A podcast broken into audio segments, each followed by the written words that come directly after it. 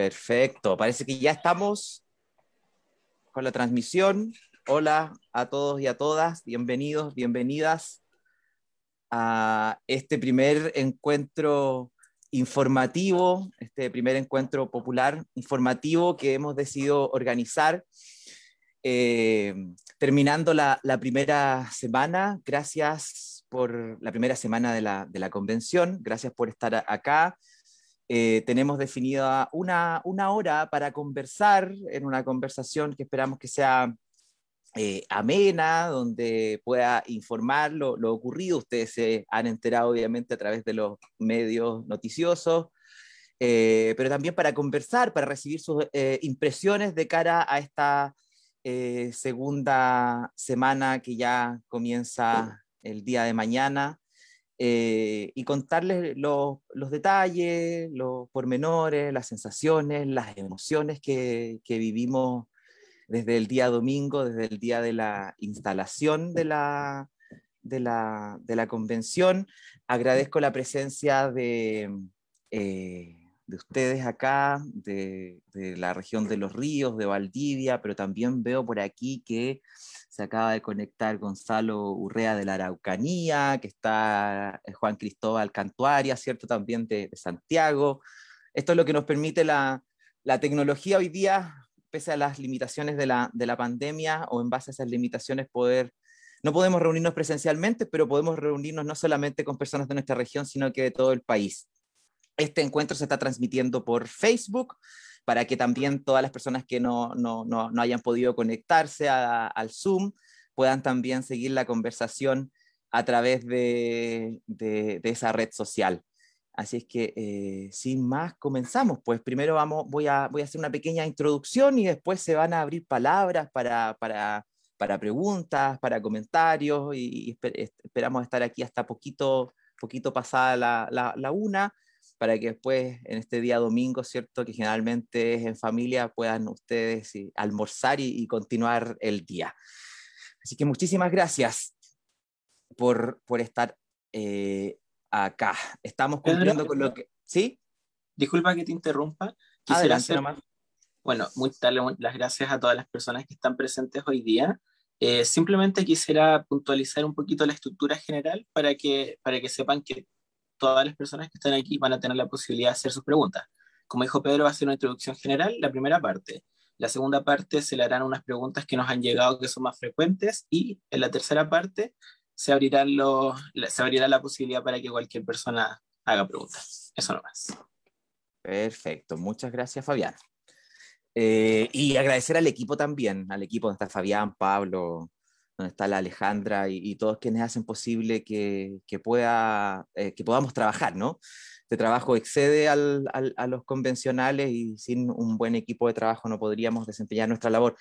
Eh, partimos entonces. Eh, ha sido una semana emocionante, el día de la instalación, y les quiero compartir mis sensaciones, mis emociones. Fue un día súper emotivo, histórico, eh, para todo nuestro país, estaban los ojos de Chile mirándonos, estaban los ojos de todo el mundo observándonos en una ceremonia de instalación que no estuvo exenta de dificultades, ya me voy a referir a eso, prefiero partir con las cosas positivas y que fue tremendamente significativa para, para todo nuestro país, para nuestra sociedad, para todos quienes hemos eh, luchado eh, durante tanto tiempo para abrir espacios de transformación social eh, y ese día en la mañana, eh, cuando despertamos, cuando nos levantamos y ya eh, nos dimos cuenta que estábamos en el, en el gran día, obviamente estuvimos cruzados de emociones y sensaciones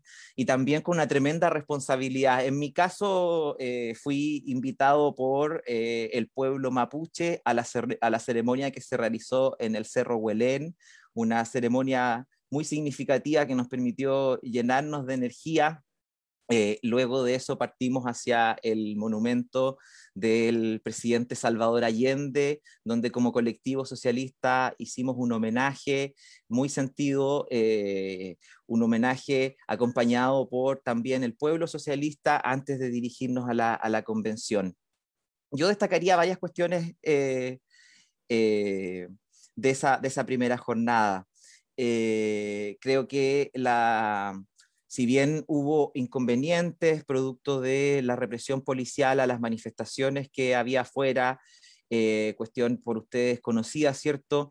Logramos sortear eh, la instalación, logramos conversar, logramos pedirle a Carmen Gloria Valladares, ya eh, conocidísima al día de hoy, que jugó un gran rol, que supo poner templanza, que supo entender lo que estaba ocurriendo, entender que la ceremonia tenía que salir adelante, que, pero para eso antes tenía que suspenderse para poder recibir información de lo que estaba ocurriendo fuera de la convención. Se llamó al Ministerio de, Interior, se llamó a la Secretaría General de la Presidencia pidiéndole que se retirara fuerzas especiales al tiempo que salía un equipo de constituyentes a tener información alternativa de lo que estaba ocurriendo afuera una vez sorteado ese, ese momento, yo creo que las cosas se calmaron, se estabilizaron los ánimos y pudimos continuar con la ceremonia que ustedes pudieron seguir eh, en vivo por distintos medios. Y lo más significativo y el objetivo de esa ceremonia era primero pasar de ser constituyentes electos, ¿cierto? Individualmente electos, a poder eh, comenzar a operar como un cuerpo colegiado, como un cuerpo colectivo, que se instalara la convención para poder dejar atrás eh, la intervención o eh, la, mm, sí, la intervención del gobierno y la convención pudiera comenzar a funcionar de manera autónoma para partir para partir nuestro trabajo, el mandato que el pueblo, los pueblos de Chile nos han entregado. Y la segunda misión que teníamos era en esa primera sesión, de acuerdo a la reforma constitucional que eh, em, estructuró, que habilitó también este proceso constituyente, era elegir presidente y vicepresidente, o presidenta y vicepresidenta. Y elegimos a, desde el primer momento como colectivo socialista y en mi caso también particular, a Elisa Loncón, eh, y eh, como presidenta, mujer mapuche, que abrió eh, su, su, primer discurso en Mapuzungún, primera vez que un, un, acto tan importante, tan fundamental, no se abre en español, sino que se, hable, se abre en Mapuzungún. Inicio de un, de un momento que yo creo que fue el más emotivo, el más significativo, no solamente en términos de las emociones, que yo creo que ustedes también compartían a distancia, sino también en el sentido de la reparación, del momento terapéutico, lleno de simbolismo profundamente político, que eh, implicó elegir, tener una presidenta, tener una mujer presidenta, es decir, una reivindicación desde la igualdad de género, y desde el feminismo, sino también tener una mujer mapuche. Creo que eso eh, es fundamental, creo que no nos hemos equivocado para esta primera mesa, porque eh, lo más probable es que las mesas sean rotativas, eso se ha conversado, aún no se define en el reglamento ni nada de eso, pero la idea es que las mesas sean eh, rotativas para darle representatividad a la diversidad que hay dentro de la convención. Y en segundo lugar elegimos a Jaime Baza, un académico joven de destacada trayectoria eh, que eh, hace muchos años viene aportando desde la academia eh, y también en un rol político, ¿cierto?, a la discusión constituyente y creo que elegimos una buena dupla para poder instalar la convención y dar los primeros pasos de la convención. así que muy satisfecho, estamos comenzando un proceso histórico ya en su etapa más formal o institucional, pero una etapa que por institucional y formal no, no, significa que no sea popular, no significa que no vaya a tener la incidencia, la participación de la ciudadanía, que esperamos que llegue pronto ese momento y también tenemos que estructurarlo. Luego de eso, eh, obviamente ustedes también se, enteraron por, los medios de todas las dificultades que hemos tenido en esta primera semana de instalación, eh, dificultades que obedecen a dos cuestiones, a, dos causas, para ser justo. La primera, por ustedes eh, conocida, el gobierno no hizo la tarea. La Secretaría Ejecutiva, teniendo meses, no hizo la tarea había licitaciones o contratos directos que se publicaron o que se hicieron dos, tres días antes. Nosotros el día lunes que queríamos partir sesionando temprano en la mañana, llegamos a la sede del ex Congreso para sesionar Eh, y todo se demoraba, no entendíamos muy bien qué pasaba, de repente vimos televisores, gente trasladando televisores para adentro y para afuera, nosotros pensamos eh, con un poco de, ingenuidad esos primeros minutos después de las 10 que era para sencillamente complementar o seguir implementando la, la, sala, pero después cuando empezó a pasar el tiempo, cuando nos dimos cuenta que no teníamos eh, pantallas ni audio conectado, que la transmisión en vivo que es fundamental para que todo el país sepa qué es lo que discutimos, qué es lo que votamos, no estaba funcionando, que no había normas eh, que no había un protocolo, que nadie se estaba preocupando de eso respecto de eh, eh, las restricciones sanitarias o las normas COVID. Es decir, lo voy a decir como, como, siempre en buen chileno, la cueca en pelotas, compañeros y compañeras. En esas, en esas circunstancias, en esas condiciones, se nos pedía que comenzáramos a sesionar. Y obviamente en un momento eh, constituyente, en el Big Bang, por decirlo así, de este proceso constituyente, donde tenemos eh, eh, autonomía, pero eso significa también un desafío, una responsabilidad, es decir, el, el, desafío de autorregularnos y sin, sin haber normas, digamos, aún establecidas para deliberar, más estos inconvenientes del gobierno, obviamente se nos hizo imposible sesionar. No se podía deliberar. Las personas que estaban en las salas al lado del hemiciclo no escuchaban lo que nosotros, a mí me tocó estar en el hemiciclo, eh, debatíamos o conversábamos y al revés tampoco. Es decir, había muchas problemáticas lo que nos llevó a, eh, a plantear la suspensión de, la, de, las sesiones y ahí todo lo, que, lo, demás por ustedes es conocido. Salimos pidiendo el establecimiento de responsabilidades porque hay que establecer responsabilidades, en un Estado de Derecho hay que establecer responsabilidades, pero sobre todo de cara a que la cosa funcione, a que continuemos avanzando y que se dieran las condiciones eh, para poder sesionar. Eh, eh, cuestión que ya empezó a normalizarse el día martes en la tarde y más bien el día miércoles para empezar a dar las primeras discusiones de la, de la, la, de la, de la, de la asamblea, de la, de la, de la convención como órgano. Entonces, eso es lo que ha sucedido hasta este momento. Eh, extendimos la mesa directiva durante esas primeras sesiones ya donde pudimos tener más normalidad. Eh, se tomó el acuerdo de ampliar la mesa directiva de dos personas, ¿cierto?, de la presidencia y la vicepresidencia a un total de nueve, es decir, se agregaron siete eh, cargos más en la mesa directiva, pensando en la gran cantidad de tareas que hay que realizar con urgencia y de buena manera para comenzar nuestro trabajo constituyente. El pueblo de Chile nos ha mandatado grandes transformaciones que dicen relación con la construcción de un Estado social y democrático de derecho, es decir, el establecimiento, la ampliación del catálogo de derechos fundamentales, cómo vamos a construir eh, eh, un mejor sistema educativo para nuestro país, cómo vamos a avanzar en, un, mejor sistema de salud, cómo lo estructuramos desde el proceso constituyente, así también con la seguridad social, con, en general con las instituciones democráticas, cómo vamos a redistribuir poder, cómo vamos a dar dignidad a nuestro pueblo, en un acuerdo que debe durar 30, 40 o 50 años, es decir, y debe ser lo más amplio posible. Pero para eso, para comenzar a discutir sobre, sobre, sobre el, fondo, sobre los derechos que queremos establecernos, sobre las instituciones que queremos, de las cuales queremos, eh, sobre las instituciones que queremos construir como sociedad para, para que moldeen eh, la convivencia democrática, necesitamos eh, primero construir reglas y necesitamos funcionar en condiciones que sean adecuadas.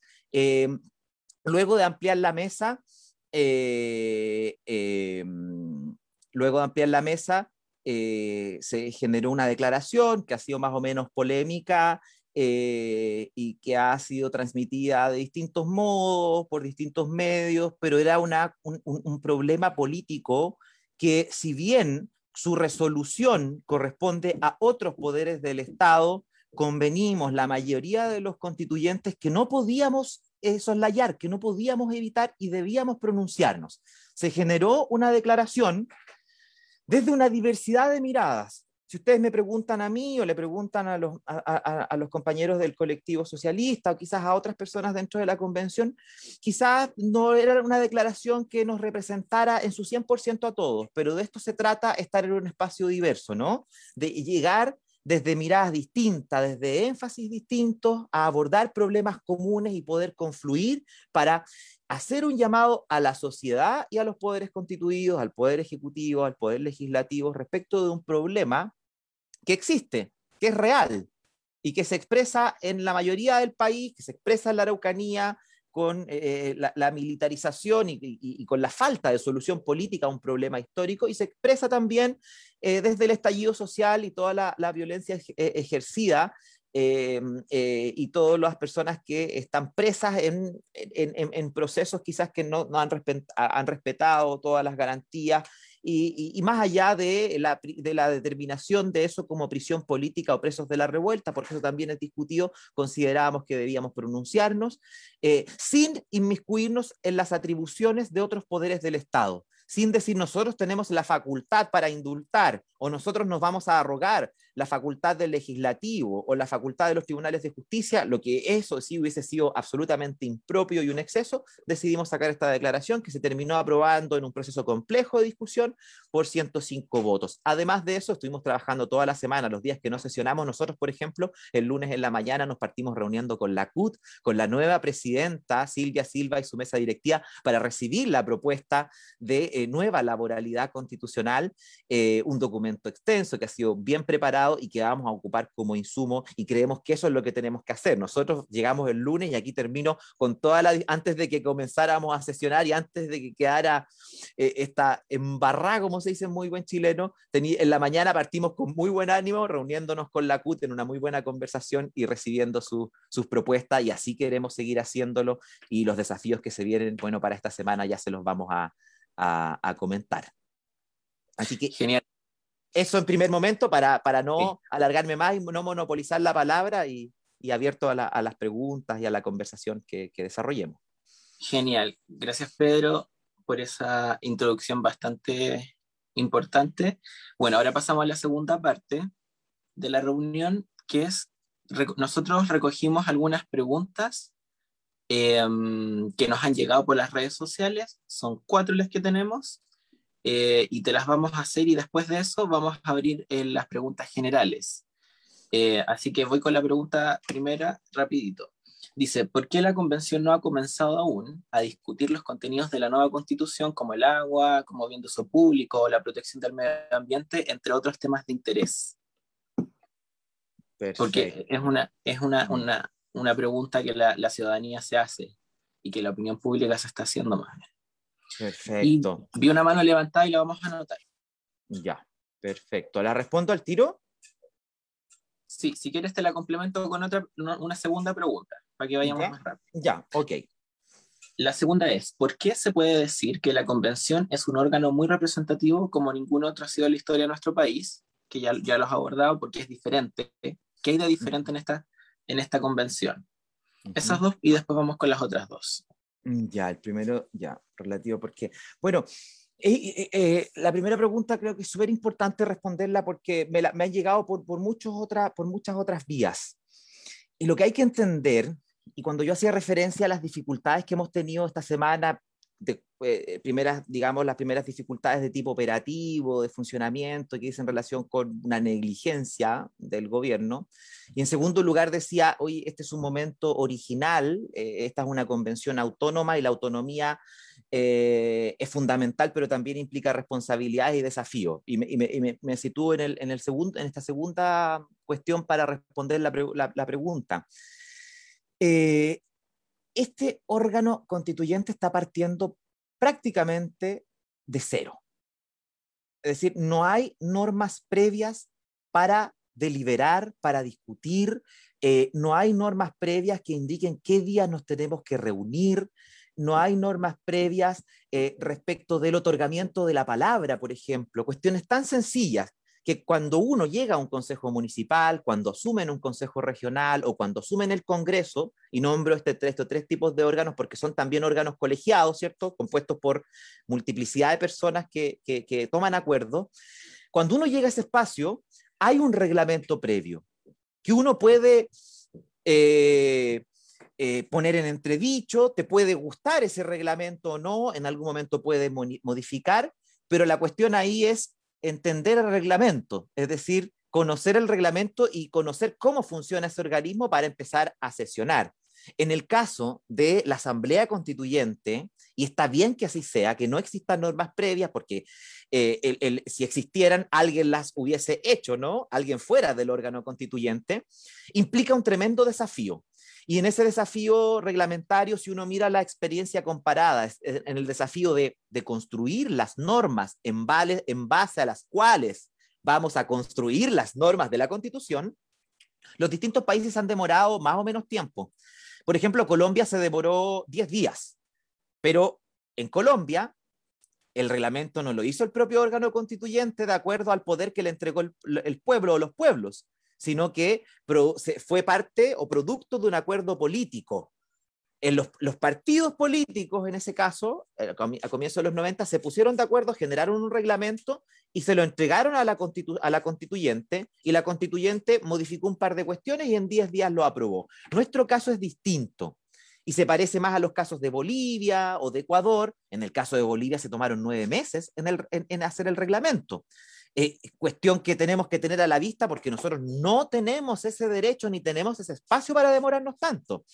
Por tanto, yo creo que en el plazo máximo de dos meses deberíamos tener el reglamento definitivo y antes de eso, la primera, segunda, tercera, cuarta semana, deberíamos tener ya una especie de prereglamento que se haga cargo de las cuestiones em, iniciales, es decir, de las normas de deliberación para poder eh, agenciar, para poder canalizar eh, la discusión en un órgano que es diverso, que tiene distintas miradas, que tiene distintas procedencias, que tiene distintos tipos de representaciones y culturas políticas.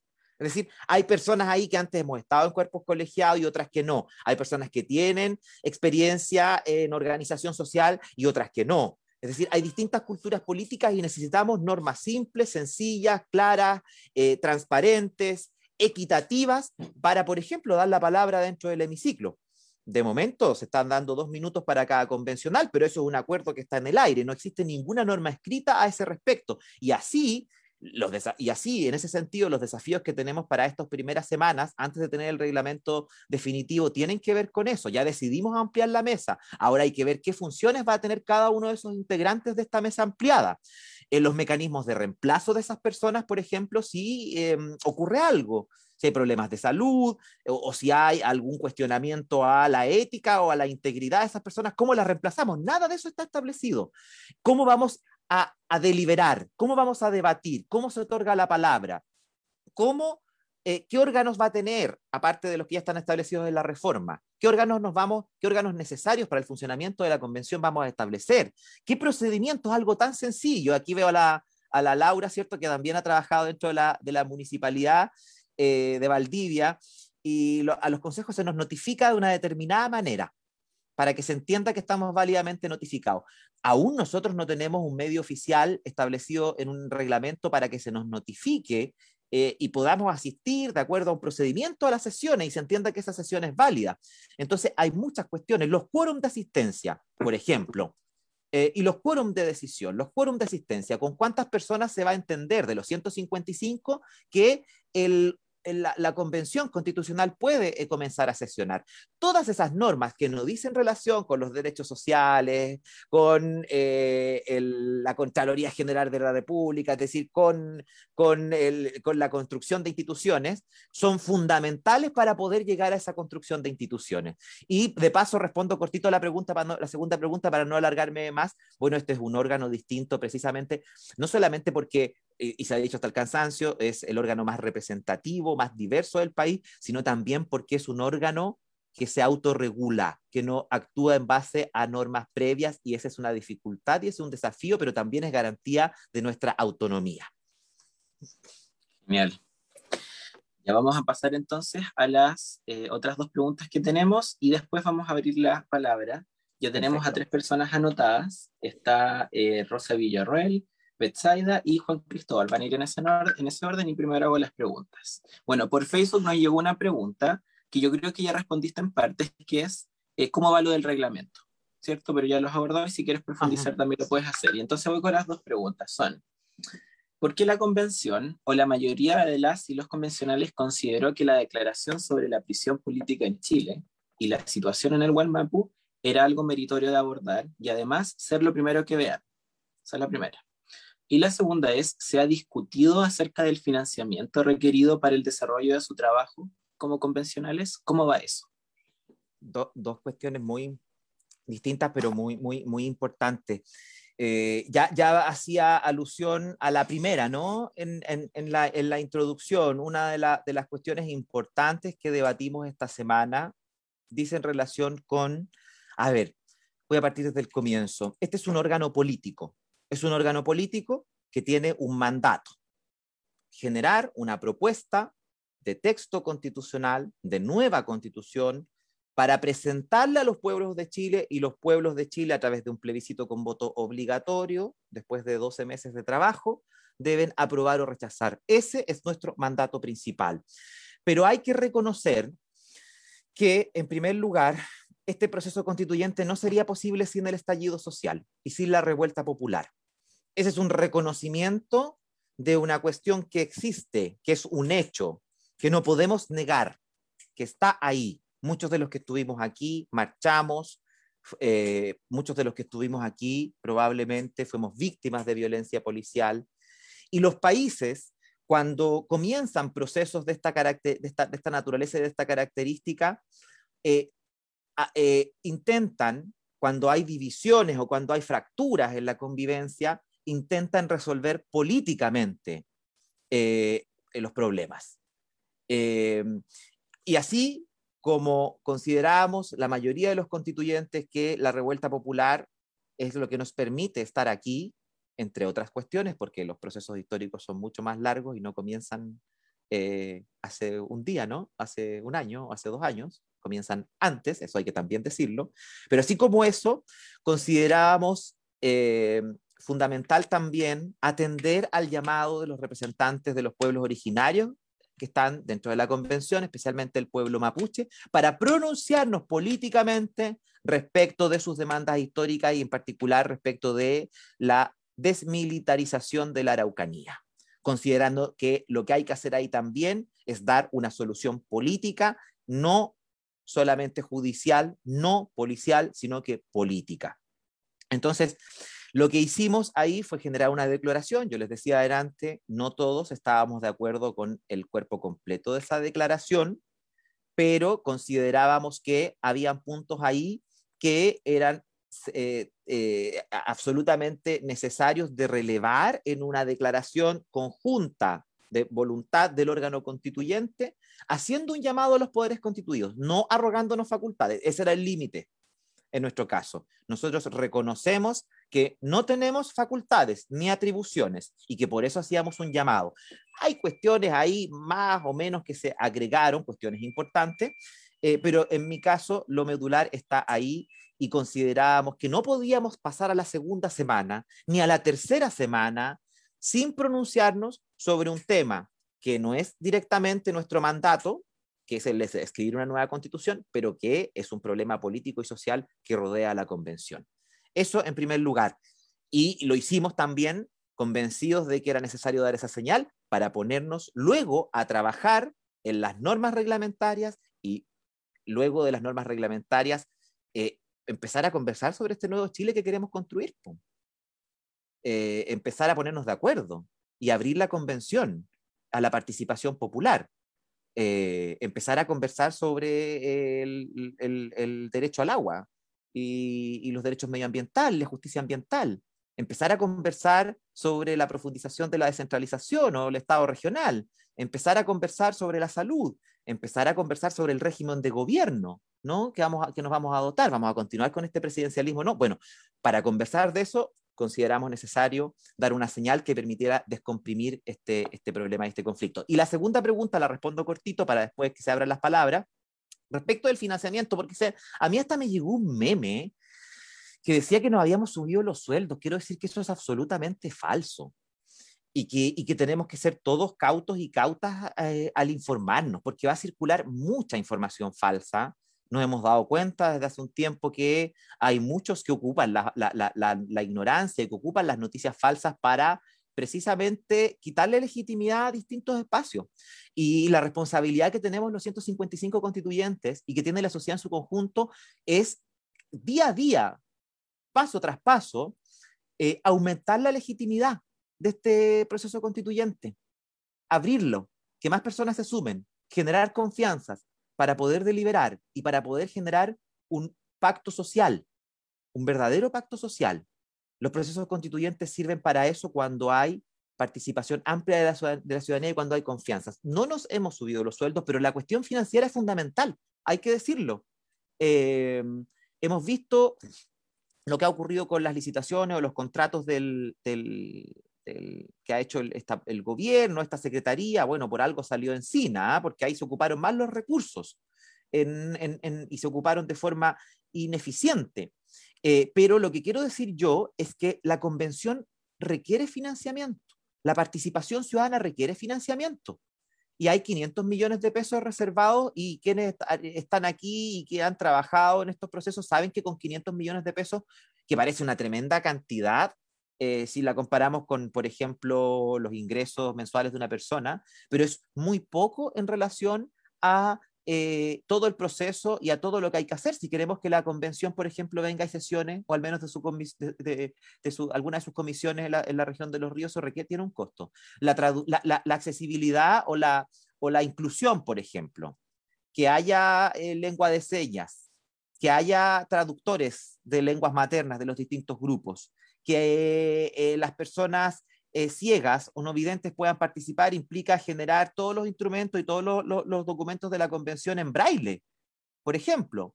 Todo eso tiene un costo. El funcionamiento operativo de la convención tiene un costo eh, y que en todo caso es mucho menor al del Congreso de otros órganos constituidos. Así que eso, y no nos dejemos engañar por las noticias falsas que circulan eh, y, no estamos pidiendo más sueldo. Nadie dentro de la convención ha pedido más sueldo. Lo que se está pidiendo es que el gobierno asuma en tiempo y forma y con los recursos necesarios, porque así lo establece además la, constitución.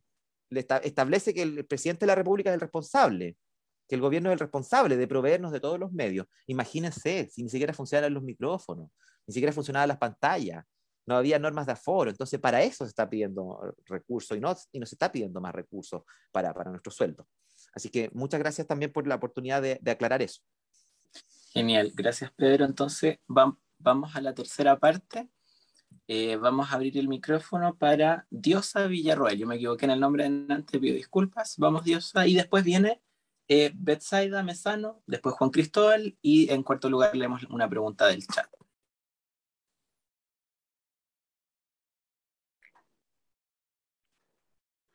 Ok, gracias Fabián. Primero que todo saludar, saludarte Pedro, gracias por esta instancia directa de democracia. Eh, fuimos compañeros de lista, eh, por lo tanto me siento fascinada, emocionada e interpretada eh, con, con, lo que tú estás haciendo y estoy segura que con lo que harás.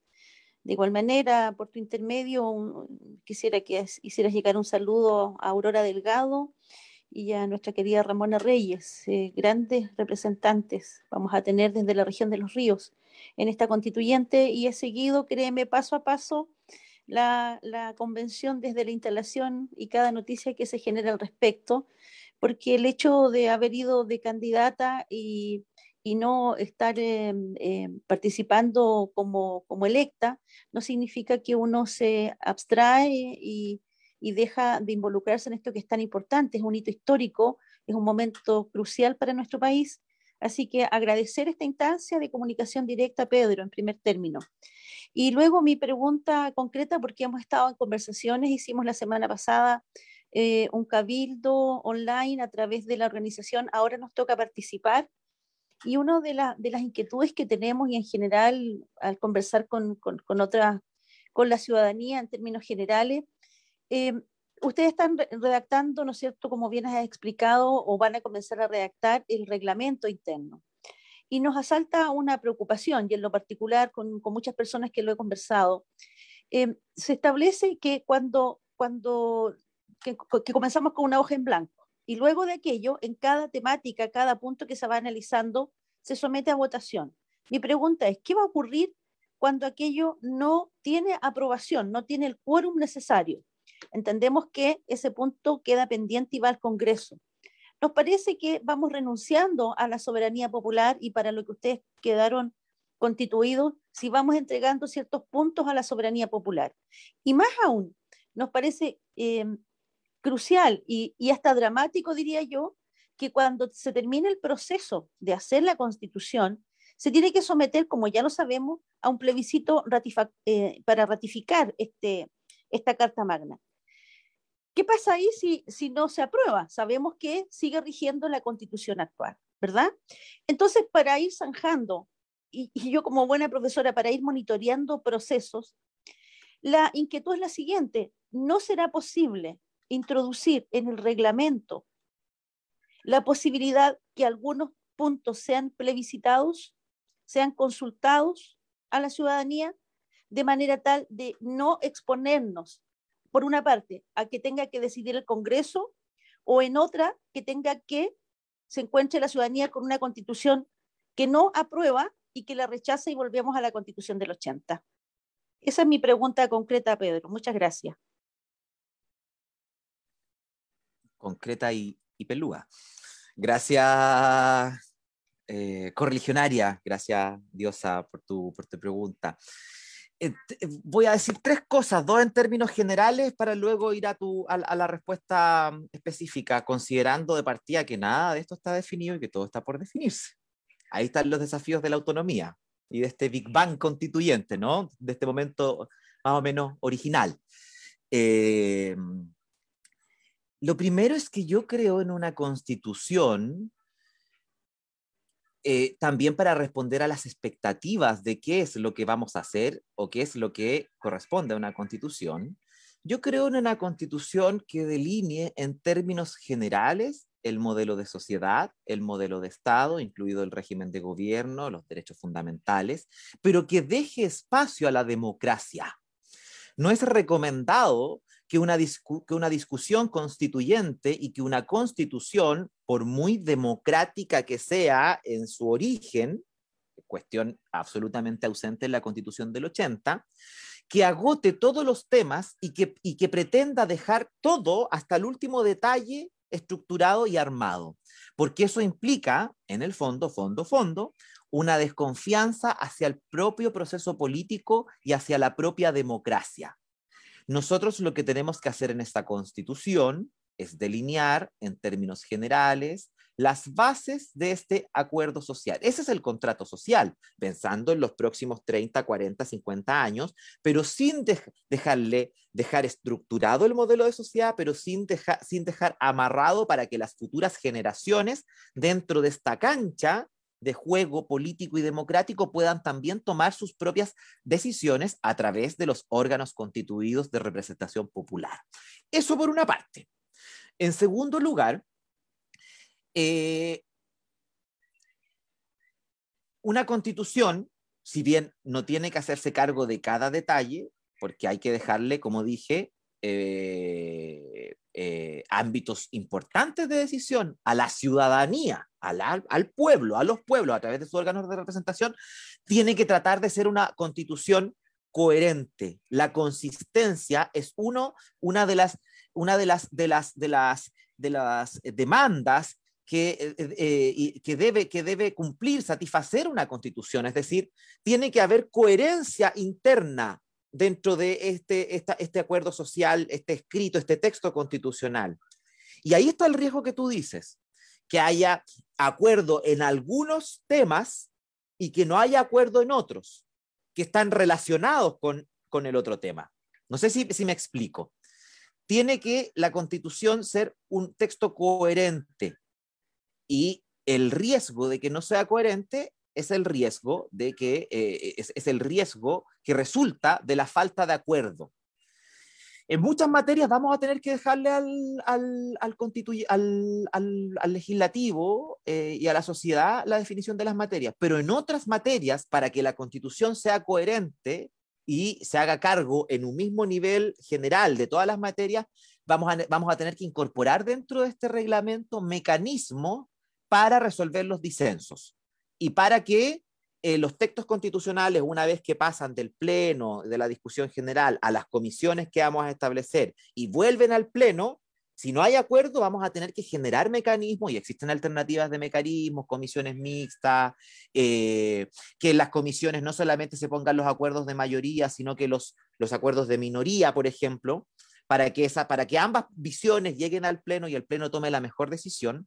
Pero además existen eh, eh, posibilidad de que eh, que hayan plebiscitos, pero antes de los plebiscitos, porque en 12 meses es difícil también realizar eh, plebiscitos y tenemos que ver cómo lo podríamos hacer eh, para que el proceso no se demore más de lo que tiene que demorarse, la incorporación de, de muchos mecanismos de participación ciudadana. Es decir, yo creo que el acuerdo, para que sea un acuerdo que obedece y que representa a la sociedad, no debe ser un acuerdo de los 155 constituyentes. Tiene que ser un acuerdo de la sociedad que incida en el proceso permanentemente a través de distintos mecanismos de participación y que entre las discusiones que se dan en el territorio y las discusiones que se dan al interior de la Convención Constitucional haya un hilo conductor, haya trazabilidad, que esos textos que, son, que van a ser las actas de, por ejemplo, los acuerdos locales autoconvocados, los cabildos o las audiencias públicas, etcétera, o, u otro tipo de reuniones, lleguen de manera ordenada a la convención para que los constituyentes la tengan como insumo, la tengamos para la discusión. Y ahí, entre medio, dentro de esos mecanismos de, participación, podría existir el plebiscito, pero tenemos que ver cómo lo implementamos cuando no tenemos recursos. ¿Cómo vamos a hacer la trazabilidad cuando no hay recursos para ello?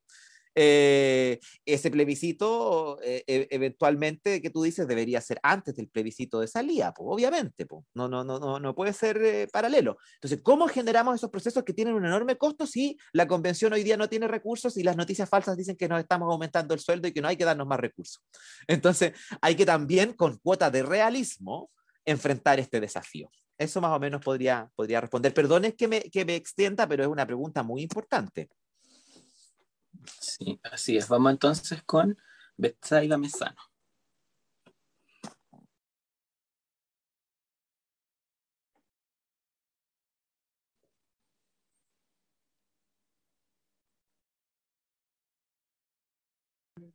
Ahí sí. ¿Me escuchan? Sí. Ya, genial. Muchas gracias. Eh, primero que nada, saludar a Pedro, a Salvador, a su equipo. Muchas gracias por esta instancia de participación. Eh, soy de Futrono, así que los invito también a pensar en nuestras comunas que son cordilleranas, que tenemos una realidad distinta desde la capital de la región. Y justamente por eso eh, quiero recordarles que acá nosotros, por lo menos Futrono, Lago Ranco, eh, tenemos una condición política particular, por decirlo así. Nosotros tenemos alcaldes reelectos que son de derecha, que no estuvieron nunca en el proceso constituyente, por lo tanto, la participación ciudadana acá ya es puesta arriba pero tenemos eh, noticias eh, positivas en el sentido que, por lo menos acá en Futrono, los cabildos que se hicieron son cabildos que ya tienen sus actas, y me agarro del punto anterior que hablaba Pedro, tenemos las actas, las podemos compartir, hablamos con Aurora, estamos hablando ahora con Pedro, se las pasamos a Ramona, si Felipe las quiere también se las pasamos, porque lo, que nosotros queremos es que nuestros constituyentes sepan lo que nuestros vecinos quieren. Y por lo mismo recordarles también que hay canales de, de información que para nuestros vecinos, por ejemplo, de la cordillera, son mucho más efectivos que incluso Internet porque ellos no tienen o no tienen señal o son adultos mayores que no se manejan. Entonces, las radios también es un formato que es a lo mejor un poco más accesible para ellos. O fechas puntuales donde ellos se tienen que ver obligados a bajar, en este caso a la, a la urbe, a Futrón o Ranco, a hacer alguna diligencia puntual y aprovechar de estar ahí en el momento para darle información porque es distinta esa realidad y es parte de Chile. Y, tenemos, y ellas son la base de votos que en este momento está votando por la derecha. Así que por favor tenganlo presente. También tengannos presente a nosotros como comunidad silvestres para hacer de megáfono de todas las ideas y todo el discurso que esté sucediendo.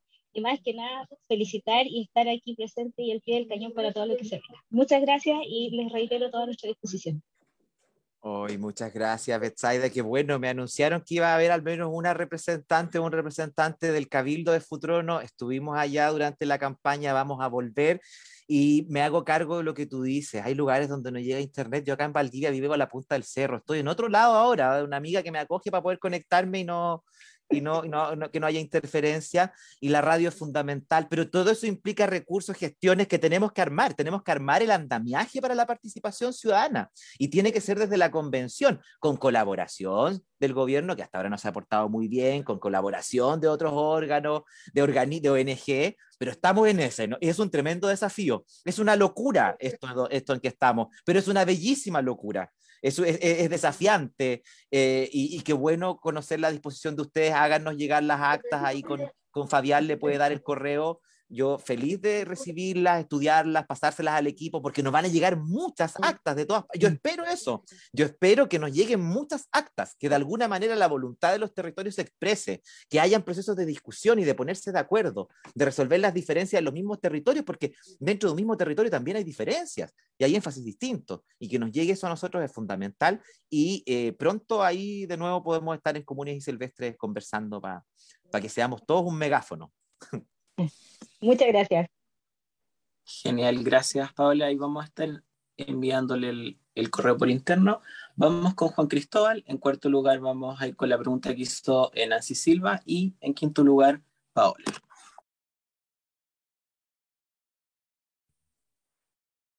Ahí sí, muchas gracias Fabián.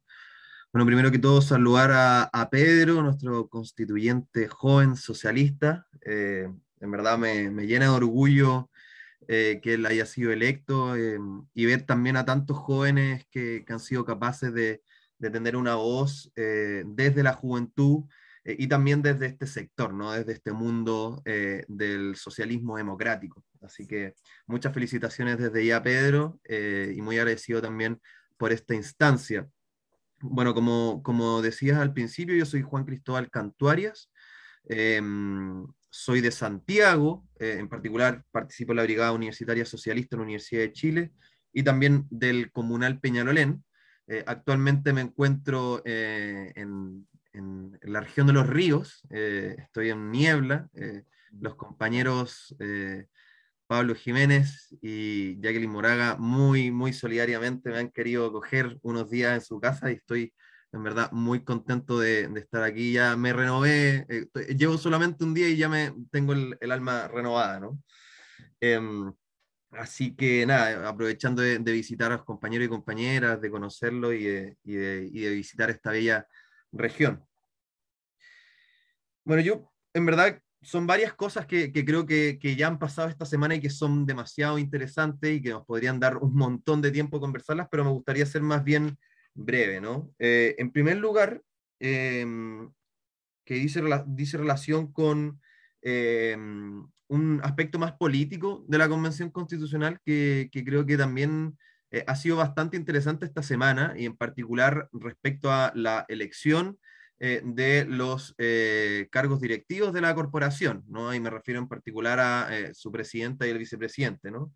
y en ese sentido me gustaría preguntarte cómo ves la configuración de, eh, en cierta medida, acuerdos o alianzas al interior de la convención entre las distintas fuerzas políticas que forman parte de esta convención, ¿no? Eh, en tanto, pareciera ser que hay una conversación que me parece eh, bastante peculiar o interesante, en particular entre los, el colectivo socialista y el Frente Amplio, en tanto son quienes impulsan también en gran medida, eh, no son los principales actores, pero son una de las fuerzas políticas importantes que impulsan eh, tanto a, Elisa como a Jaime Baza. A diferencia, por ejemplo, de lo que sería la lista del pueblo y el Partido Comunista que tuvieron eh, a otros candidatos en su momento, ¿no? Entonces, ¿cómo es esa conversación? Y también cómo ve esta conversación al interior del colectivo socialista, porque hay que entender que el colectivo socialista eh, se constituye eh, no necesariamente por militantes del partido, sino que por personas que se sienten ideológicamente socialistas, pero también parte de esta tradición eh, socialista que es mucho más amplia que, el mismo partido, ¿no? Entonces también preguntarte cómo ha sido esa, esa relación, porque precisamente intentando no tener las lógicas del Congreso Nacional, no se constituyen previamente tal como bancada, sino que más bien como, como bien lo dice el nombre, como un colectivo. Y en segundo lugar, em, bueno, yo decir, yo creo que las críticas que han surgido a la, a la, convención han sido bastante, las considero bastante injustas, ¿no? En tanto de que se ha señalado que, que, en cierta medida ha habido mucho show esta semana, que ha costado su, su funcionamiento, que también, bueno, se aboca también a temas que, que según algunos no, no, son de su competencia, como la declaración que sacaron a propósito de la prisión o de los casos de prisión preventiva. Pero yo decir en primer lugar que creo que, que, las considero injustas porque hay que reconocer, como, como tú dices, Pedro, que esta es una instancia que no ha tenido ningún tipo de eh, e, experiencia en nuestro país en, en, sus 200 años de vida republicana. Entonces, es el Chile que se está constituyendo y que se está intentando ordenar.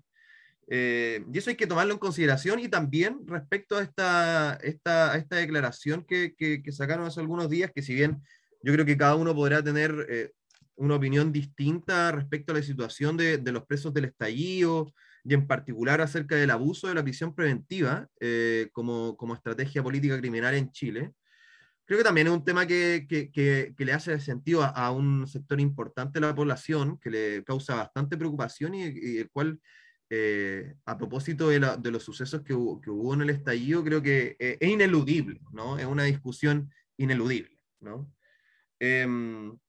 Y en ese sentido, eh, preguntarte, bueno, vienen estos dos meses aproximadamente de discusión del reglamento, de ahí quedarían eh, aproximadamente unos, unos 10 meses, si es que se extiende el plazo eh, más allá de los 9 meses. Pero parece ser que el, que, el, que, el, tiempo de funcionamiento va a estar bastante acotado, ¿no? Para los grandes temas que se tienen que discutir en este proceso constitucional. Entonces, preguntarte, Pedro, si es que, mm, si es que ha habido algún tipo de reflexión en torno a, la posibilidad que se solicita el Congreso Nacional una extensión del plazo de discusión que, debería tener esta convención, porque mm, a mi juicio veo bastante, eh, o sea, con poca probabilidad que los, todos los temas que tengan que zanjarse eh, en esta discusión constitucional eh, se puedan terminar en el plazo de un año, ¿no? Y sobre todo porque además, si bien hay un tema muy relevante que dice relación con el establecimiento de derechos sociales en el Estatuto de Garantías Fundamentales, yo creo que lo más relevante del problema constitucional actual dice relación con la, la forma en cómo se distribuye el poder en Chile. Y eso significa discutir acerca del sistema de gobierno, eh, el, el, carácter que va a tener el Congreso Nacional.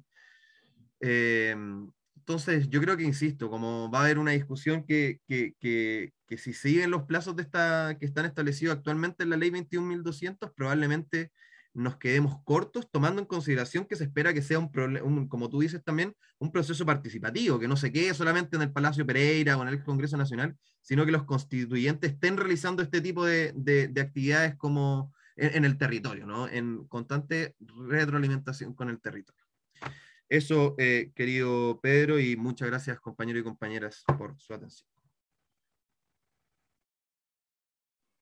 Perfecto, Gracias, gracias eh, compañero. Son hartas preguntas, o sea, son comentarios, pero son, son varias preguntas. Eh, voy a partir del final. Yo creo que de momento tenemos que trabajar, tenemos que contribuir las fuerzas más orgánicas dentro de la convención a ordenar el debate, una palabra que no, que no, que no está muy de moda, ¿no? El orden, como, como, como hoy día, ¿no?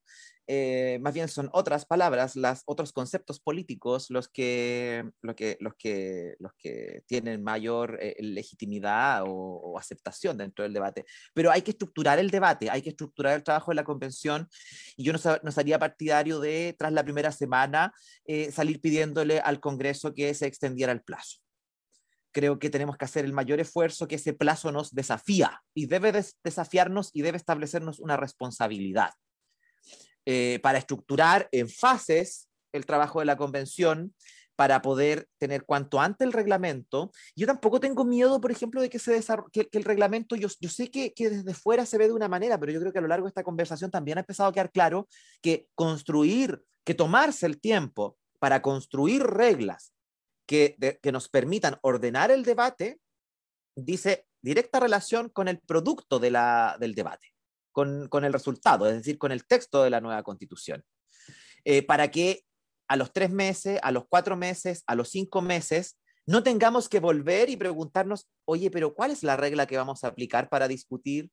Pero es que, ¿cómo es que se tomó este acuerdo si decíamos que era de una manera y no de otra? Entonces, tenemos que tomarnos al comienzo de la convención un tiempo acotado, pero, pero no dos días ni tres días, sino que dos meses como máximo para generar las reglas definitivas eh, que nos van a permitir ordenar el debate y, en paralelo empezar a activar. Nosotros nos reunimos con la CUT, por ejemplo, y yo y, los constituyentes, cada uno de los constituyentes hoy día y mañana, yo sé porque lo he visto en sus redes, porque me han llamado, están en procesos de participación ya, no institucionalizados desde la convención, pero sí de acuerdo a su propia iniciativa para recoger eh, las impresiones para informar a la ciudadanía e insumarse con las demandas, los énfasis políticos de cada grupo organizado, de cada organización sindical, medioambiental, etc. Eso en primer lugar. En segundo lugar, efectivamente el colectivo socialista es una organización diversa y hemos, y, hemos ahí eh, eh, ejercitado nuestra capacidad de ponernos de acuerdo desde esas diversidades, no pese a, esas diversidades, porque la diversidad es algo que hay que poner en positivo, nos desafía, es un activo que hay que gestionar. Em, y obviamente ahí hay distintas procedencias, distintas edades, distintos, distintas ocupaciones. Está la Malucha Pinto, está Jorge Varadis por el lado de los independientes, que son un poco más conocidos, pero también hay un académico del norte, don Carlos Calvo. Estamos, o habemos otros que somos militantes y que hemos estado en distintos espacios orgánicos del Partido Socialista, que han sido una tremenda escuela para llegar acá. Lo debo agradecer. Muchas veces uno le da y le da a su partido, pero pucha que ha sido una buena escuela estar en este partido que es diverso y que discute y que se agarra las mechas de repente, porque nos prepara para, para todas estas discusiones. Y en tercer lugar, efectivamente, el, el, Partido Socialista con el Frente Amplio, con el Partido Comunista, pero también con algunas personas de la lista del pueblo, hemos estado empezando a, a conversar en un espacio que es nuevo, como decías tú, donde este Chile nuevo se está constituyendo, está ocurriendo en este momento. Eh, vamos a tener que tener la capacidad de conversar con todas las personas, porque yo no creo en un, en un acuerdo estrecho de un nuevo Chile, creo en un acuerdo amplio de un nuevo Chile que es lo único que le puede dar eh, eh, eh, durabilidad en el tiempo, además de la legitimidad, ¿no? Entonces, ha sido destacado por los medios, lo han destacado, lo destacas tú también, la capacidad del colectivo socialista de actuar coordinadamente, y nosotros queremos seguir haciendo eso. Creo que, es nuestro, que puede ser nuestro aporte a la convención, para construir a calmar los ánimos, para generar puentes de entendimiento, para organizar la discusión. Mm, y, esperamos también que el colectivo socialista pueda aportar desde la mesa, desde la mesa de la Convención Constitucional, para desde ahí también ayudar a la Convención, ayudar a construir este nuevo Chile, desde nuestra experiencia. Eso diría para no alargarme más, porque ya estamos llegando a la una. Pido solamente respeto a todas las personas que están en esta conversación, eh, para todas las personas. Eh, es fundamental que si estamos construyendo un nuevo Chile, ejercitemos en cada espacio el respeto, la no violencia eh, y un lenguaje adecuado. Pido disculpas si alguien por ahí se excedió, pero esas personas no van a estar nunca más convocadas en ningún espacio. Así de corta. La democracia hay que protegerla, compañero y compañera. Sí, como, equipo igual nos sumamos a, a las palabras de Pedro. Bueno, entonces en cuarto lugar voy a leer una pregunta de Nancy Silva. Dice, hola Pedro, primero agradecer y tu disposición para conectar y contar cómo se está trabajando y avanzando en esta Carta Magna que regirá los destinos de nuestro país. Y aquí dice, consulta, ¿cómo van a tratar los temas puntuales como por ejemplo derechos de aguas y la participación de personas con interés sobre estos? Esa es la cuarta pregunta. Nancy la hizo, ¿cierto? Nancy Silva. Oh, quiero saludar, perdón, compañeros y compañeras, quiero saludar aquí a, a varias personas eh, a, Mónica Patiño, aprovechando antes de responder el espacio, Mónica Patiño, concejala de, de Lanco, de la comuna de la, de la República Independiente de Malalhue, pero de Lanco finalmente. A la Jessica Cosio, que está por ahí también, la veo conectada, concejala, mujer feminista, activista canábica eh, de, de, la Unión. Eh, ¿A quién más veo por acá de concejales y concejalas? Eh, veía adelante, ahí está el compañero Eduardo Acuña también, concejal de Mafil, un gran compañero. Agradezco que se hayan sumado a esta conversación, a este primer encuentro de muchos que vamos a tener. Esperemos que algún día nos, nos podamos reunir presencialmente y recorrer el territorio. Eh, Así que muchas gracias. No sé si Gonzalo Urrea también es concejal de Temuco, no, pero lo veo ahí también. A la Nancy Silva, por supuesto, presidenta de la NEF. A la compañera Paola Ramírez, gran compañera, dirigente sindical, gremial, tremendo cuadro del Partido Socialista. Y todo nuestro respeto para usted, compañera. Eh, voy a la pregunta ahora. Eh, la pregunta del agua. Bueno, ese es un tema fundamental que nosotros tenemos eh, incorporado. Es fundamental para Chile, para nuestro territorio en particular, un territorio que ha estado marcado por las luchas socioambientales desde hace mucho tiempo. Hemos, sido, hemos llevado la guaripola ahí desde, desde antiguo. Eh, ¿Cómo abordarlo? Primero como un derecho humano que no existe actualmente en nuestra constitución, como un derecho humano con, para el consumo, eh, ah, perdón, sobre los conflictos de interés sobre el agua era la pregunta. ¿Eso? sí, eh, sobre cómo se va a regular los, el, el, interés que hay sobre el agua de será lobby o conflictos de interés. Ah, perfecto. Es que para eso hay que construir normas. Ah, ya, ¿cómo se va a regular durante la convención y las personas que tengan intereses? Bueno, tendremos que, vamos, tenemos que generar otra de, de los desafíos, no, eh, no solamente es la participación, se ha hablado mucho y tenemos que implementarla, sino también la integridad es decir, cómo tenemos normas éticas dentro de la convención eh, y cómo vamos a regular también, cómo, vamos, cómo podemos ir más allá de los estándares establecidos, inclusive en la actual eh, normativa. Existe la ley del lobby, que es una, algo que nos, que nos colabora y nos ayuda, pero nosotros podríamos dentro del reglamento de la convención también establecer algunas normas que vayan más allá en, el conflicto, en los conflictos de interés para que algunas personas eventualmente se tuvieran que inhabilitar del debate o de, la o de las votaciones. Pero hay mecanismos, Nancy, hay mecanismos. Yo pensé que la pregunta era sobre el fondo, sobre el derecho humano al agua, sobre la necesidad de establecerlo como un bien público, no solamente para el consumo humano, sino también para la, sostenibilidad y, los ciclos eh, hidrológicos y, digamos, y los servicios ecosistémicos y, todo, y todo eso en el fondo, no solamente para, desde una perspectiva centrada en, en, las personas, digo, sino también en la naturaleza. Y bueno, ahí vamos a ir, vamos a ir eh, desarrollando y vamos a escuchar a todas las organizaciones. Hay mucho que hacer, porque no solamente, y no quiero extenderme porque este es un gran tema, pero solamente un ejemplo. Cambia, aparte de las definiciones nacionales sobre el agua, cambia la cosa, por ejemplo, si son los propios territorios los que deciden sobre, sobre el agua también y sobre los recursos naturales o sobre la naturaleza. Hoy ya tenemos un comité de ministros, ¿no? Para la sustentabilidad, que toma las decisiones a nivel central. Si traspasamos esos poderes a las regiones, en general, no solamente el tema del agua, sino que eh, eh, los problemas medioambientales podrían tener soluciones mucho más eh, certeras, efectivas, porque serían soluciones desde los territorios. Hasta ahí nomás llego con la, con la respuesta, ya estamos en la hora y para darle espacio a, a las demás compañeras. Ya, y entonces ahora va Paola Ramírez y después viene Ana María Bravo. Y después terminamos con una pregunta y ya estaríamos cerrando.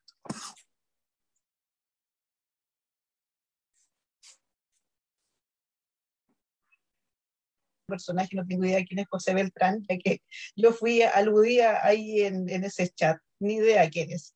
Pero cuando ya eh, sabemos que las personas no tienen más recursos eh, que decir en contra de uno, recurren obviamente a la falta de respeto. En todo caso, que me digan puta, no es ninguna falta de respeto para mí porque pucha que lo pasan mal las putas y las prostitutas en este país eh, teniendo que vender su cuerpo para poder llevar eh, lo que necesitan en sus hogares. Espero que también, o sea, la, esta discusión que estamos comenzando, este hermoso proceso constituyente también sirva para que el comercio sexual en, de alguna forma vaya disminuyendo y no tengamos que tener, o sea, mujeres y hombres que sean, eh, que tengan que vender su cuerpo para subsistir.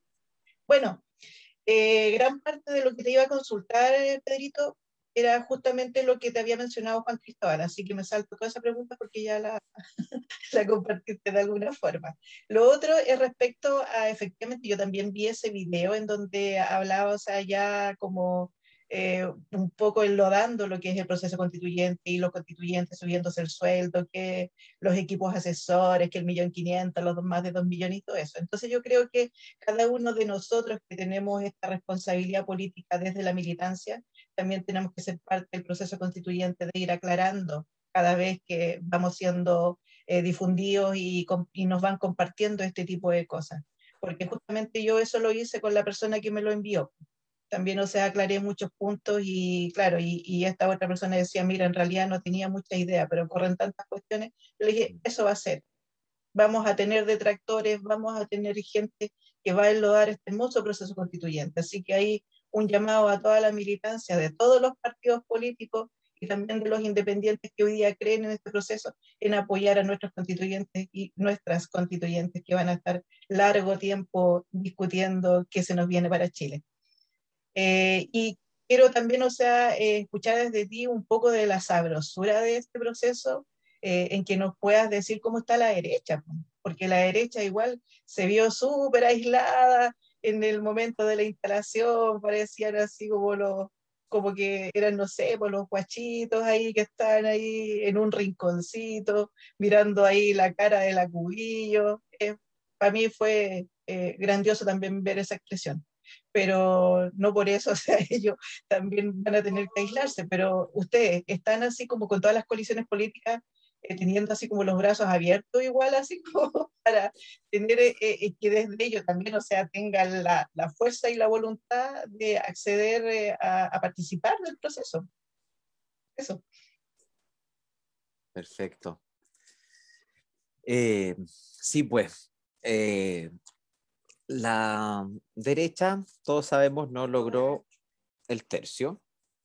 Está en una posición de momento eh, si bien están dentro de la convención, parece que no estuvieran, están como de espectadores. Eh, y no, en esta primera semana, al menos yo no tuve tiempo de, conversar mucho con la derecha, eh, pero existen dentro de la convención. Ese es un hecho. Eh, si bien eh, y se dio y, y, quedó claro, por ejemplo, respecto de la declaración de los presos de la revuelta, los las presos y presas de la revuelta y, y la desmilitarización del Gualmapu, que no fueron necesarios sus votos para aprobarla, todo lo contrario. Eh, pero existen dentro de la convención y habrá que ver cómo esa fuerza que existe dentro de la convención y que existe también fuera de la convención, la derecha existe en este país, existe en todas partes del mundo, es parte de las fuerzas democráticas, que la derecha de Chile tenga una historia y tenga las manos manchadas con sangre y tenga una historia dictatorial es otra cosa, pero existen. Y yo creo, sin perjuicio de que lo que en mi fuero interno me mandate a actuar, eh, yo creo que hay que enseñarles a ser decentes. Yo creo que eso estaba pensando justamente esta mañana eh, hay que enseñarles decencia política, de alguna manera, compañera. Creo que de alguna, eh, más allá de las articulaciones que se vayan a dar y todo dentro de la, de la, de la convención, para las, para, porque para construir mayoría no es necesaria la derecha, yo creo que, que hay que enseñarles desde nuestra conducta decencia política. Enseñarles con el ejemplo eh, y vamos a ver qué pasa. Pues. Si integran o no la mesa, va a depender de la, de la, capacidad también de ellos de salir del atrincheramiento, porque hoy día son ellos los que están atrincherados, no nosotros.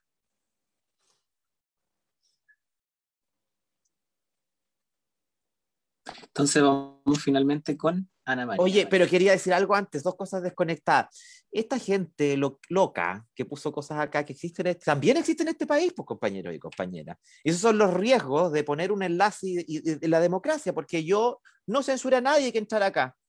Dijimos, vamos a hacer un primer encuentro popular, así como cuando uno lo hace en un lugar y dice la convocatoria es abierta, dijimos, ya vamos a hacer la convocatoria abierta, vamos a tener el link. Pero esos son los riesgos de la democracia. Por eso muchas veces hay que proteger la democracia. No todo, no todo puede ser tan abierto y horizontal. Y lo segundo, cuando era activista, conocí al Sindicato de Trabajadoras Sexuales de Chile en Santiago con el padre Baeza. Y a propósito de lo que tú dices, eh, apenas podemos ir a reunir de nuevo en Santiago con el Sindicato de Trabajadoras Sexuales, compañera. Por si acaso, para que le quede clarito aquí a los, a los que se pasaron de listo de cuál es nuestra visión ideológica de la vida. Adelante, Ana María.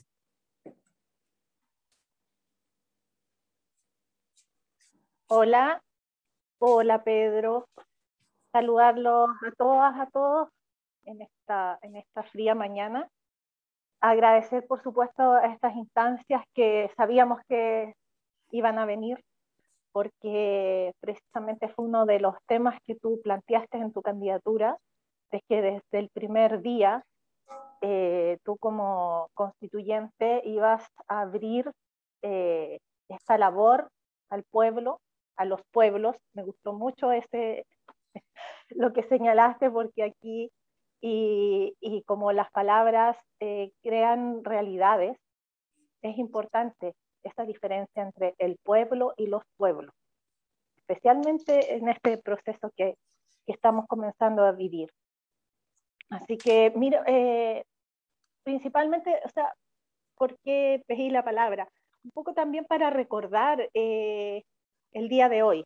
Bueno, todos sabemos que el día es el día de, de, la, de las los periodistas, pero también este es un día muy importante, muy importante para, para el país, muy importante para el pueblo, los pueblos, muy importante para los socialistas, que es em, el Día de la Dignidad Nacional.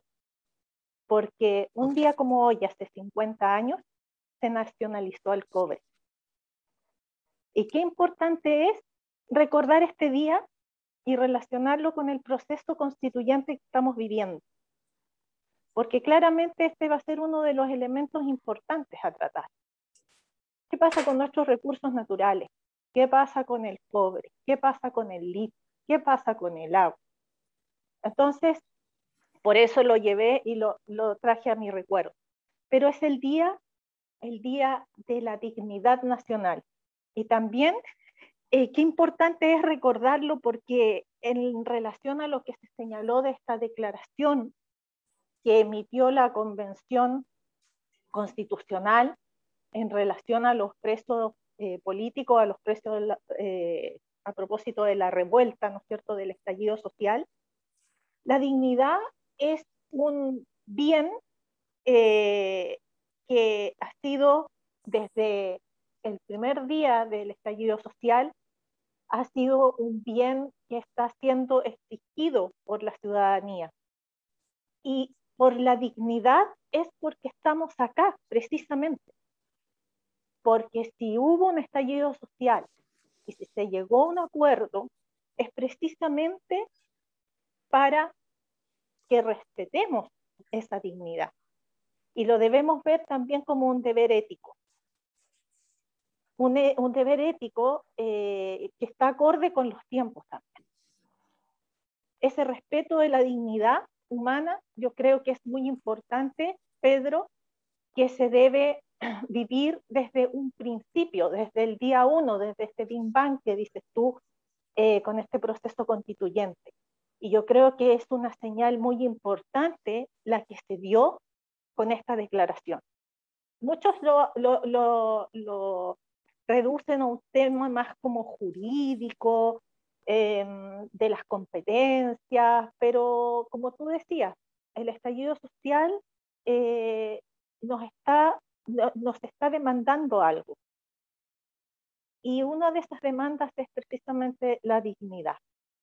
Entonces, a propósito de esto, ¿cómo ves tú por parte de eh, los constituyentes, de estos colectivos, de la derecha, de la lista del pueblo.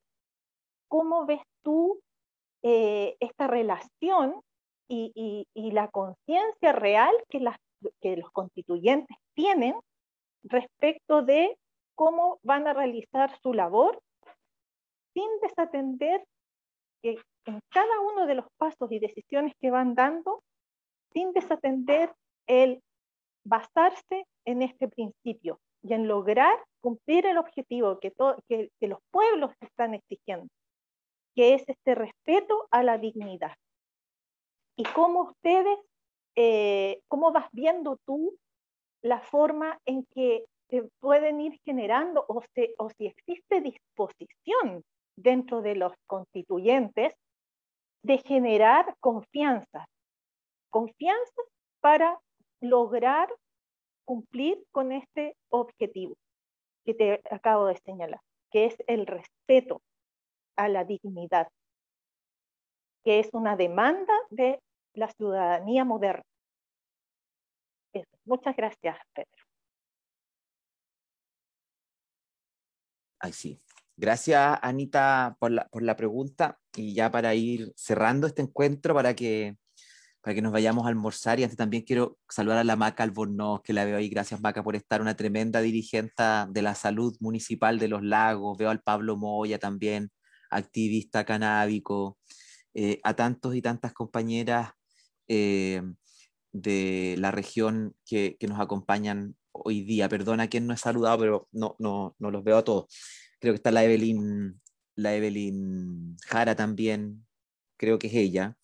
Eh, dirigente nacional de, del sindicato Fundación La Rosa.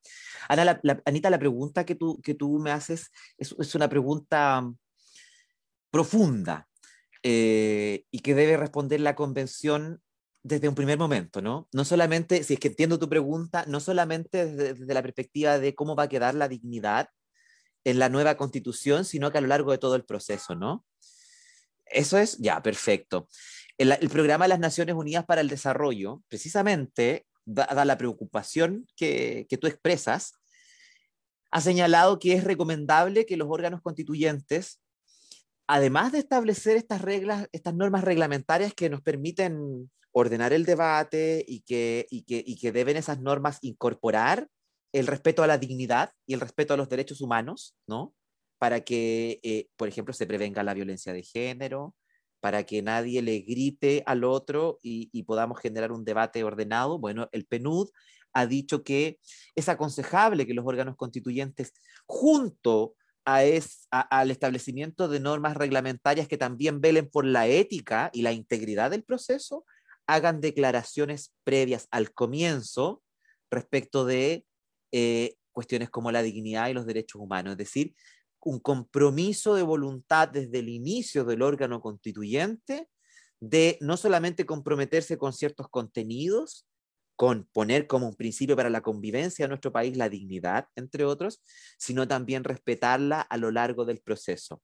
Por eso la ONU y el PNUD en particular, mejor dicho, recomienda que estos procesos, que los órganos constituyentes establezcan al comienzo una declaración cortita, consensuada, entre todos y todas, incluso con la derecha, diría yo, por ejemplo, respondiéndole a la Paola, porque tenemos que estar todos en el mismo espacio en ese caso, eh, respecto de cómo vamos a llevar adelante el debate y cómo ese debate va a respetar la diversidad, va a ser eh, ético, se va a dar en términos éticos y vamos a establecer también sanciones para que no cumplan con esas mínimas normas éticas en la deliberación.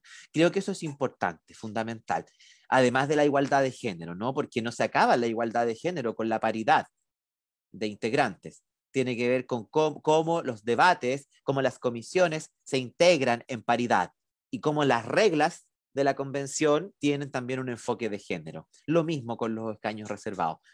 Eh, así que eso, Anita, yo creo que ahí respondo al menos brevemente tu, tu, pregunta, pero eso es lo que se aconseja desde la experiencia internacional, que partamos con una declaración que no condicione el contenido, ¿no? Que no diga esto es lo que vamos a redactar, pero que diga estas son las normas que debemos seguir, estos son los principios que nos convocan a todos, todas y todes los que estamos aquí, para llevar de buena manera adelante el debate y la deliberación y los acuerdos. Muchas gracias. ¿Cerramos ya, Fabián? Así es, vamos cerrando ya. Queremos agradecerle a todas las personas que asistieron hoy. Se nos alargó la reunión, pero vimos temas súper interesantes, así que esperamos seguir haciendo estas instancias, que tiene que ser un proceso continuo durante este año de redacción de la eh, convención. Así que muchas gracias por haber venido. Y la fotografía, ¿no? La fotografía, exactamente. Vamos. Hagamos una fotito aquí, ya que se fueron los feos y los pesados, hagamos una foto. Ay, tú nos dices porque hay dos, hay, para sacar a, los, a las dos Alejandro, ¿puedes sacar la foto? Hoy este es nuestro primer encuentro, ¿ah? así que esta foto va a ser histórica. ¿Quiénes estamos acá? Primer encuentro informativo con toda la constituyente. Ya, está la Claudita Yarzo. Ya. Eso. Y hay otra con la manito arriba, con el puño. Ya me duele el brazo tanto levantar el, puño esta semana y hemos andado toda la semana firme miércoles. ya. ¿Estamos listos, Ale? Ok, perfecto. Perfecto. Ya, entonces Muchas gracias por haber asistido. Nos estaremos viendo en otras instancias. Muchas gracias por este espacio, por darse el tiempo un domingo en la mañana. Sé que hay hambre ya, veo las, las conozco, ahí sé que hay hambre y gracias por estar en este encuentro, este primer encuentro de muchos, y ahí Fabián dejó o alguien del equipo dejó eh, el correo al que pueden contactarnos para que nos empecemos a poner de acuerdo ya para cuando vengan las fases cierto de programación, de participación más desde la convención y, no, y este constituyente esté obligado, con gusto vamos a ir a los territorios, Betsaida, eh, Maca, Mónica, todos, al, al, Eduardo también, a hacer participación y a escuchar a, la, a, nuestra, a nuestra ciudadanía, a, nuestra, a nuestros amigos y amigas del territorio. Y a quienes no sean nuestros amigos, también, pero con respeto. Un abrazo, que estén muy bien. Un abrazo.